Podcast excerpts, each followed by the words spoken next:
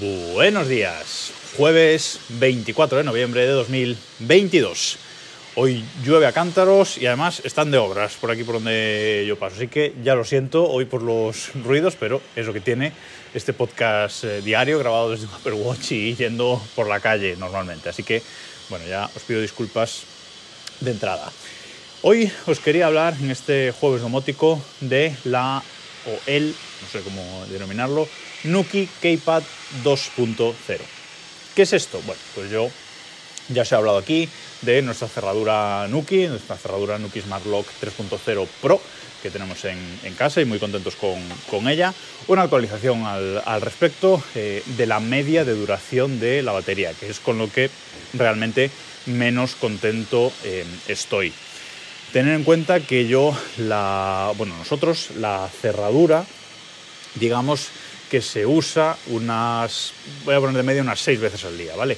Eh, de entradas, salidas, más o menos en mi cálculo, la cerradura se usa unas seis veces al día para abrir el resbalón, simple, simplemente, y un par de veces al día, eh, por la noche y por la mañana normalmente, para cerrarla eh, completamente. Así que, bueno, entre seis y ocho veces y con dos eh, aberturas y cerraduras completas de lo que es eh, las dos vueltas de, cerradura, ¿vale?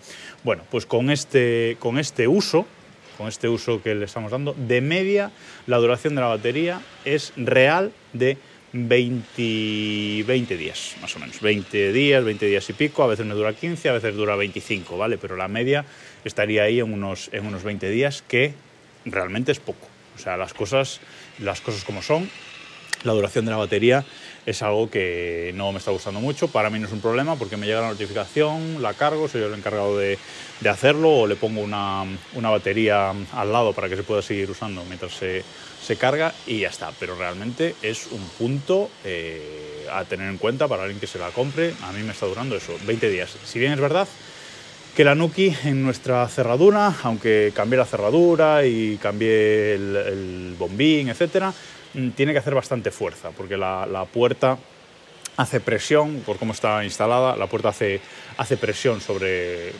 bueno, sobre los eh, enganches de la cerradura, no sé cómo se llaman ahora mismo, eh, y entonces la cerradura tiene que hacer bastante fuerza. Entonces, a lo mejor una cerradura más suave, más normal, pues el mes te lo aguanta bien, a lo mejor los 30 días de media lo aguanta bien, pero en nuestro caso, insisto, de media 20, 20 días, tenedlo, tenedlo en cuenta por si ahora en las ofertas de Black Friday encontráis una ofertilla por ahí y os, uh, os, interesa haceros con ella. Bueno, pues esta cerradura tiene varios complementos, varios eh, dispositivos eh, complementarios alrededor y Nuki vendía hasta ahora su Nuki Keypad. Eh, el Nuki Keypad pues era básicamente un teclado numérico para poder abrir la cerradura con un, eh, con un código, era un simple teclado eh, numérico y luego por otra parte tenía un sistema de eh, huella, un, sistema externo que ni siquiera fabricaban ellos, era de otro fabricante, pero ellos te, ellos te lo vendían en su web, un sistema bastante grande, bastante armatroste, para poder eh, abrir tu cerradura mediante huella. Bueno, pues, eh, ¿qué ha hecho Nuki ahora? Pues ha integrado todo eso en un nuevo dispositivo, que es este Nuki Keypad 2.0. Eh, este Nuki combina el teclado numérico anterior, que era un teclado con, números del, del 1 al, al, 9, ni siquiera tiene el 0, tener esto en, en, cuenta. Un teclado pequeñito, no sé, de unos 5 centímetros de alto y 2 centímetros de, de ancho, un teclado negro. Antes tenía las teclas cuadradas, eh, el anterior, y el nuevo tiene las teclas circulares. Yo tengo, que esto no os lo he contado nunca por aquí, pero yo tengo el teclado eh, original, tengo el, el Keypad original, ese de teclas eh, cuadradas, ese, ese pequeñito, como digo, de 5 centímetros de alto y 2 de, de ancho, pero eh, lo he probado, pero nunca lo he instalado porque me da cierta reticencia viviendo en un, um, en un piso tener el, el, teclado ahí puesto, ahí pegado en la, en la puerta. Mm, bueno, aquí cuestión de cada uno, quizás me acabe animando a, a ponerlo, pero de momento lo he probado y está guardado en, en un, en un, cajón. Eh, quizás algún día, si lo llego a colocar, ya me centre más en, en, contaros mi experiencia, pero de momento, como digo, está ahí en un cajón. Este Keypad se conecta mediante, mediante Bluetooth a la, a la cerradura con lo cual tiene que estar en el rango de la cerradura y va alimentado por pilas. Como digo, este keypad original se pegaba con una pegatina 3M o con dos tornillitos a la, a la pared por, por, fuera o al marco de nuestra, de nuestra puerta y ahí lo tenemos para poniendo un código de seis, seis eh, cifras abrir la cerradura. Ese código se modifica en la, en la aplicación, incluso podemos eh, desvalidar el código que, hayamos marcado, por si alguien ya lo sabe, lo cambiamos y, ya está, aunque lo sepa el anterior, no puede, no puede entrar. Bueno, pues ¿qué han hecho con, la nueva, con el nuevo Keypad 2.0? Pues lo que han hecho es ampliarlo hacia abajo. Lo han ampliado un poquito hacia abajo y ahora en vez de 5 centímetros de alto, pues tendrá unos 10 o así. Y como digo, han hecho las teclas circulares. en la parte superior sigue... Uy, que me hago.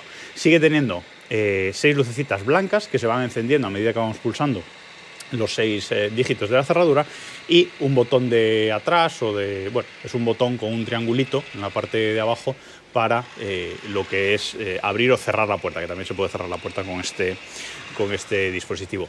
Y en la parte de abajo, como digo, ampliado hacia abajo y le han puesto un lector de huellas integrado, que es un lector de huellas realmente como un botón home de, un iPhone, de un iPhone 7, por ejemplo. Es ese tipo de lector de, eh, huellas. Em, por el resto, es un dispositivo que funciona también eh, funciona con, pilas, nos avisa la aplicación cuando se estén acabando para cambiarlas, no lleva batería ni nada, simplemente funciona con, con pilas y también lleva una pegatina 3M eh, para pegarlo en el marco de la puerta o en la pared por fuera. ¿Qué pasa con este dispositivo? ¿Qué es lo que no me gusta? El anterior, eh, que tengo yo, lo pegabas en la puerta y ahí está. Si lo quieren arrancar, pues eh, tienen que arrancar directamente todo el, pegamento, y etcétera, que lo pueden hacer, pero es, digamos, un poquito más complicado. Este, este nuevo, tiene una plaquita aparte, que es la que lleva la pegatina, eh, tiene una plaquita que incluso que la puedes poner con tornillos también si quieres, en vez de con la pegatina. Y es una plaquita esa que queda fija en la puerta y luego el keypad se engancha en esa, eh, en esa pequeña plaquita. Pero es muy fácil sacarlo y ponerlo, no tiene ni siquiera un tornillo de seguridad ni, ni nada así.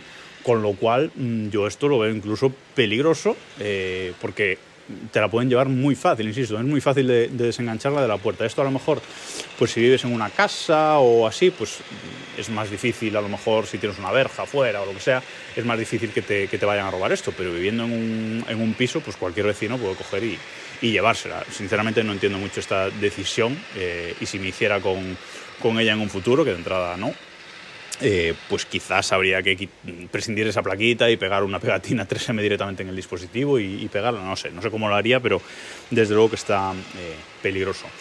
El dispositivo, como digo, nos deja poner códigos de hasta, de hasta no, tiene que ser de 6 dígitos, estaría bien que se pudiese poner de más, eh, de más longitud o que eligiésemos nosotros la, longitud incluso del doble, ¿no? de 12.